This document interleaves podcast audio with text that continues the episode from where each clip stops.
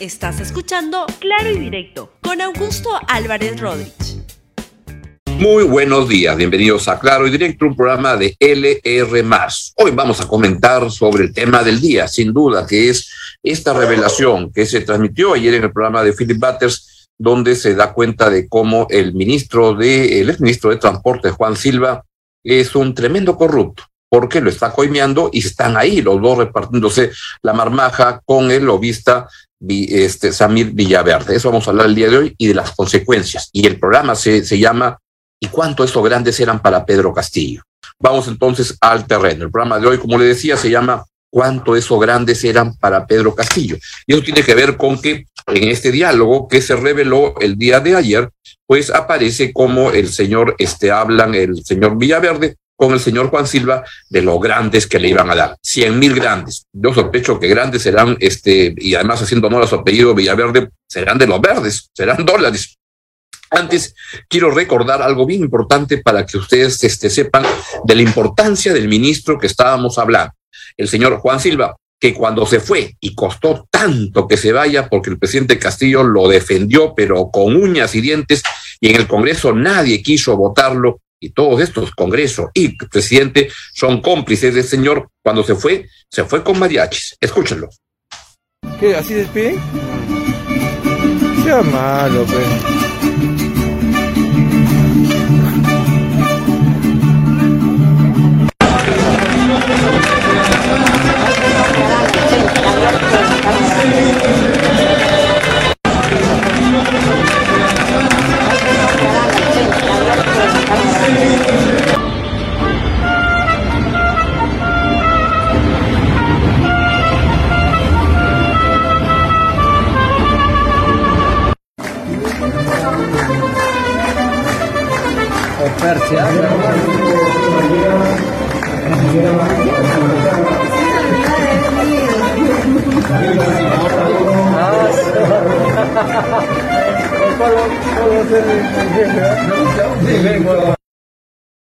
Sinvergüenza, el ladrón, el ratero se fue con mariachis despidiéndose. ¿Y por qué digo algo tan fuerte como el sinvergüenza, el ladrón, el ratero?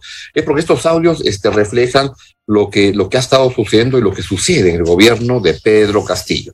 Y en el programa de, de Filipates anoche en Huilas, pues se dio a conocer estos audios. A ver si podemos poner alguno de ellos, simplemente para que, este, acá lo que hay que explicar es que estos son audios que existen, pero este, lo que hay es una transcripción que el Ministerio Público ha hecho de un audio que existe. El audio no se ha divulgado, se sospecha que existe, por supuesto, y es un audio en que en el cual este Samir Villaverde, que era este lobista, aunque yo creo que lobista es como una palabra muy elegante para gente que son unos este ladrones, unos sinvergüenzas con el ministro Juan Francisco Silva Villegas y hablan ahí de cómo se van repartiendo la plata y de todo lo que le van dando y uno acaba comenzando a entender, en verdad lo entendimos desde el comienzo. Yo la verdad que en este programa les he venido diciendo que el Ministerio de Transportes y Comunicaciones pasaban cosas muy raras, de cuando querían este, atacar a la ATU, cuando querían atacar a las instituciones, a, a Sutran, las instituciones reguladoras del transporte, estaba otra cosa en juego. Lo que estaba ahí era sinvergüenzadas, era ladronería. Es eso lo que pasaba.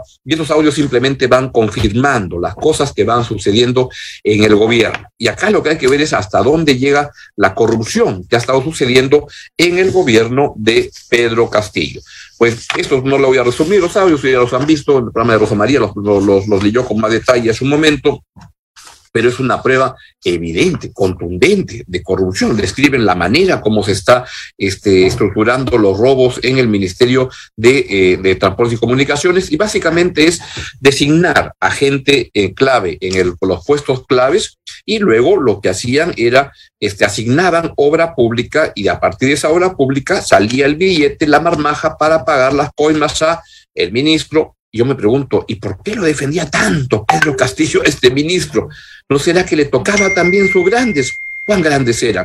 Pero además debo decir que las coimas que se hablan eran las coimas de unos aprendices de este, políticos y aprendices de ladrones, porque usualmente pues sospecho que por lo que se ha escuchado de otros gobiernos, los, los, los montos, sobornos son de millones, estos son pericotes, estos son pirañitas, pero aspiraban a seguir creciendo y hay que ver ahora dónde están, este, este, dónde está Juan Silva, dónde está Pedro Castillo. Pedro Castillo no se indigna con lo que pasa, tiene un comentario que hacer.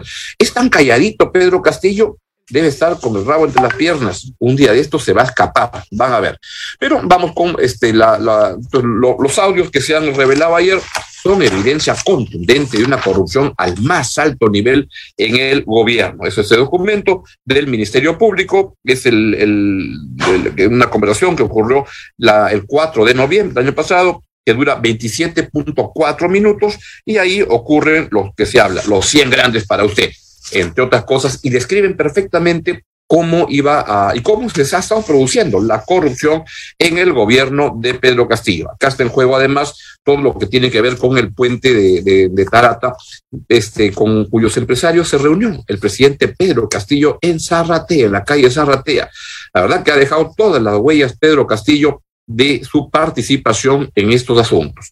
Pero el único que ha salido a dar la cara, a hablar, a decir algo sobre el tema ha sido el ministro de Cultura, el señor Salas, quien ha dicho esto en la, sobre el tema esta mañana en Palacio de Gobierno. Así que presentemos, por favor, la, la única persona que ha salido a dar una declaración del gobierno ante estos este, incidentes tan penosos, la verdad. Hay cuestionamientos, hay, se ha abierto una investigación en la Fiscalía contra el presidente. ¿No sería pertinente que el jefe de Estado, digamos, aclare esa situación? Mira, el presidente de la República se comunica directamente con los ciudadanos y al momento de comunicarse con los ciudadanos expresa por supuesto su posición, su opinión, que ustedes son testigos, se transmiten las posiciones que él tiene en diversos consejos descentralizados. Eh, y por supuesto que yo creo que él sí se comunica con, la población, se comunica también con los medios de comunicación, no de, no de la forma en que seguramente este, ustedes esperan, pero yo estoy absolutamente seguro que en cualquier momento él va, él va a declarar con, ustedes y va, y va, a estar con ustedes. Yo creo que eh, él lo intentó en un primer momento y bajo mi punto de vista recibió un maltrato de una cadena internacional. Y por supuesto que de una u otra forma, eh, yo creo que esas formas también de, poder hacer mofa o burla después de una entrevista creo que, que se tienen que, que, mejorar o solucionar. Estamos hablando de nuestro presidente de la República. Nos guste, les guste o no les guste a algunos, es nuestro presidente de la República y tenemos que respetarlo. Pues hay cuestionamientos, hay, se ha abierto una investigación en la Fiscalía contra el presidente. ¿No sería pertinente que el jefe de Estado, digamos, aclare esa situación? Mira, el presidente de la República se comunica directamente con los ciudadanos y al momento de comunicarse con los ciudadanos expresa, por supuesto, su posición, su opinión. Hay que reconocer que el ministro Salas es el único que sale a dar la cara, lo cual se requiere alguien que explique o que dé una respuesta por parte del gobierno. La verdad que así discrepo muchísimo lo que dice.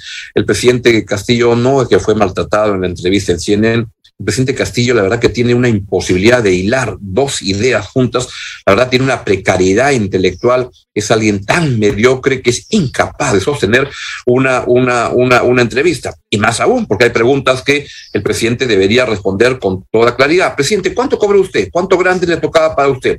presidente, ¿por qué a pesar que ya estaban todas las denuncias se iban apareciendo, por qué usted defendía tanto al ministro Juan Silva? Qué es lo que pasaba. Este, ¿Por qué usted este, era tan, tan, este, ahí están las imágenes, por qué usted apreciaba y quería tanto al ministro Silva, que no traía mucha experiencia de, la, de las cosas que hacía, pero en el robo parece que este, eran muy cercanos. Ahí ven cuando estaba justamente jurando el ministro Juan Silva, a quien este, lo defendía con entusiasmo que ahora va quedando muy claro cuál es el entusiasmo de la defensa del presidente de la República, era simplemente este, que era un ladrón, estaban robando con la obra pública. Y este señor decía además que no conocía a Villaverde, como que no lo conocía, por Dios. Esto ¿A quiénes mancha? Vamos a ver, ¿a quiénes mancha? Esto mancha directamente primero al ministro Juan Silva. Y yo no sé por qué el Ministerio Público no está procediendo con la detención de esta persona este, en este momento, porque se va a escapar.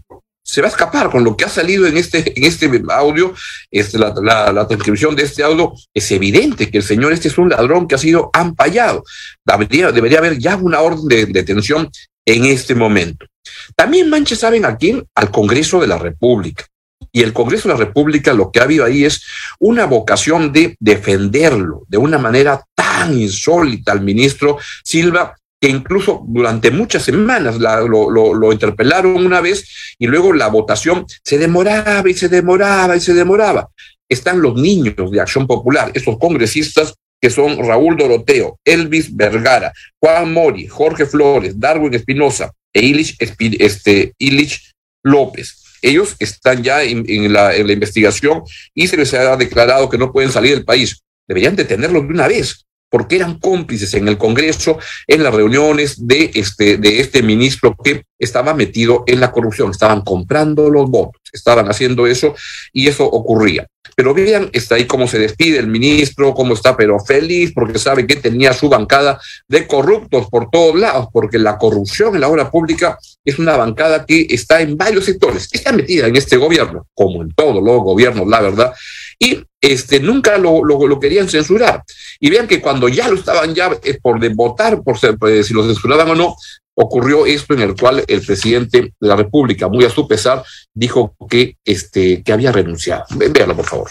Parecistas, eh, hemos tomado conocimiento que el ministro de Transportes ha presentado su renuncia y ha sido aceptada por el presidente, por lo cual se da por terminado este debate. Señora Presidenta, pido la palabra, soy Susel Paredes. Corecista Barbarán, ¿qué pasó? No, soy Susel Paredes. Eh. Presidenta, estoy hablando, disculpen. El Congreso de la República dentro de su facultad de control político y además apelando evidentemente a la Constitución, vamos a ir a una cuestión previa para ir directo a votación. No vamos a permitir que intenten inclusive burlarse de la situación cuando han esperado en este momento para renunciar. El Congreso de la República nuevamente ha tenido que corregir las malas decisiones de Pedro Castillo, así que pido que igual vayamos a votación, porque todavía la documentación no ha salido y hasta que eso no salga, él sigue siendo todavía el ministro. Se va a votar, se va a votar el pedido para proceder a votar la interpelación, la censura. Marcar asistencia para proceder a votar. Señora Presidenta, debe dejar, debe dejar que opinen algunos congresistas, está pidiendo la palabra. Congresistas, no tenemos todavía un documento oficial el celular que Solamente hemos leído un tweet. Estamos votando, vamos a proceder a votar.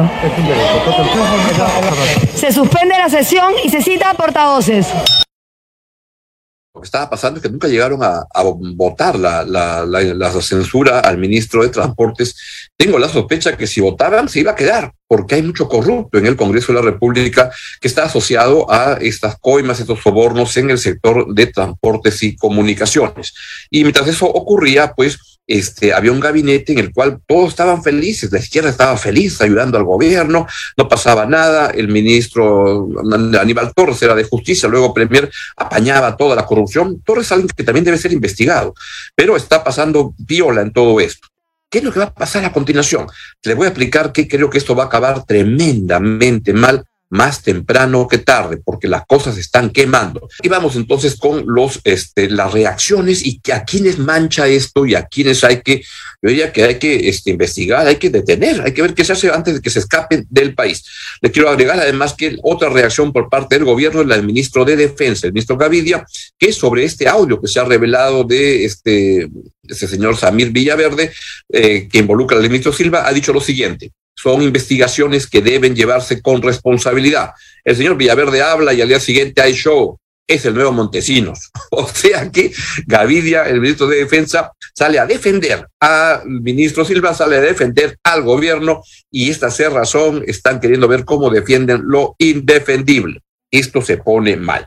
¿Qué es lo que creo? Esto lo que creo es que mancha, en primer lugar, al ministro Silva mancha a mucha gente en el Congreso, especialmente a esa bancadita, esa, esos niños de Acción Popular, los dejan muy mal y casi que están, este, pero para ir este, adelante. El señor Premier Aníbal Torres es alguien que simplemente se dedica a proteger, a encubrir a la corrupción y es alguien que debe ser investigado cabalmente. Además de varias fechorías que él ha cometido, por ejemplo, en el uso de la publicidad estatal, que lo usaba para beneficio particular político particular. Pero esto sucede en un contexto en el cual el principal defensor del señor uh, Juan Silva, del ministro de Transportes, era quién? Era el presidente Pedro Castillo. a pesar de que se le cuestionaba y todo, él seguía defendiéndolo y defendiéndolo, y hoy en día va quedando mucho más claro por qué lo defendía a Juan Silva. Porque era un ladrón, porque lo que pasa es que acá hay una conexión evidente. Pero el señor Castillo ha ido a la casa de Sabatea, se ha reunido con los este, contratistas y al final lo defendía este, contra viento y marea al señor eh, Silva. ¿Qué más se necesita para eso? Y mi pregunta es, ¿cuántos grandes le, este, le, le, tocaron al presidente de la República? Y mientras eso ocurre, pues el gabinete, como estamos viendo con las defensas de los señores Salas y el señor y los ministros de Cultura y de Defensa, pues salen a defender lo indefendible. Acá no hay, este, persigan a los ladrones, acá no hay de, este, que se haga justicia. No, no, no, no, no. Acá hay encubrimiento. En el Congreso igualito, no pasa absolutamente nada todavía. Y en la, en las calles no se mueve. Yo lo lo que les quiero plantear es que mientras esto ocurre, el país está quemando. La situación económica que se viene es tremendamente complicada. Hay un ahogamiento del sector minero y quiero que por favor vean lo que pasó hace dos días en la mina de en el asentamiento minero de la empresa Sauder en Apurímac, donde lo que estaba ocurriendo es que gente del propio gobierno, con este gente han motivados por gente del gobierno, entraron 300 personas a quemar las instalaciones. Tenemos el video, pongámoslo por favor.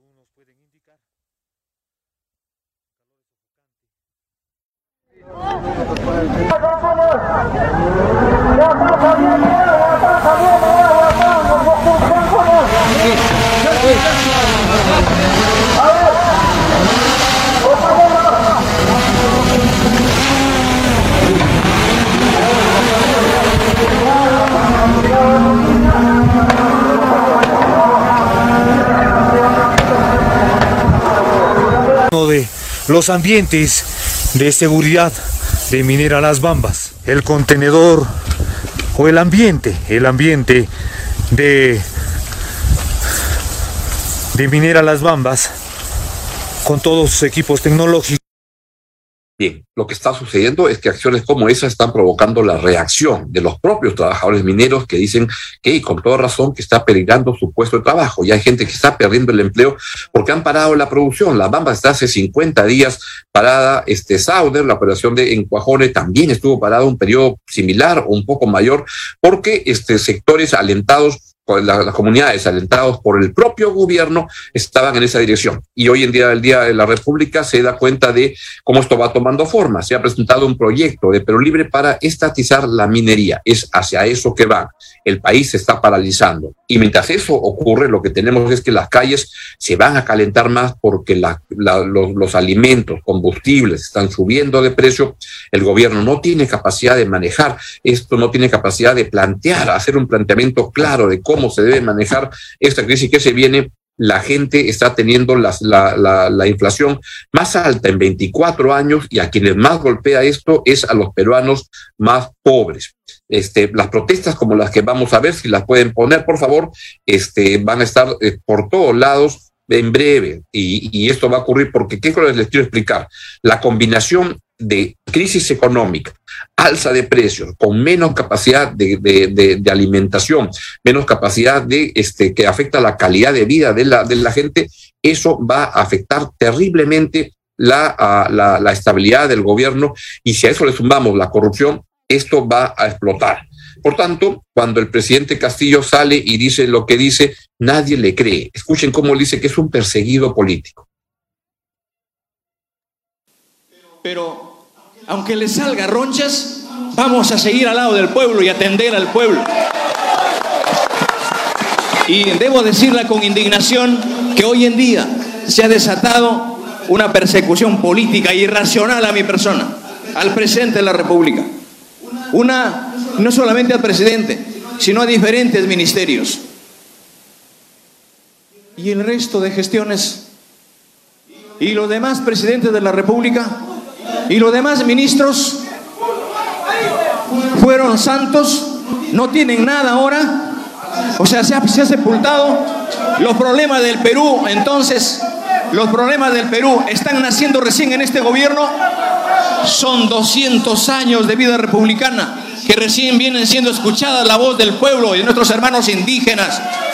de nuestros hermanos campesinos, de los obreros, de los maestros, de los agricultores.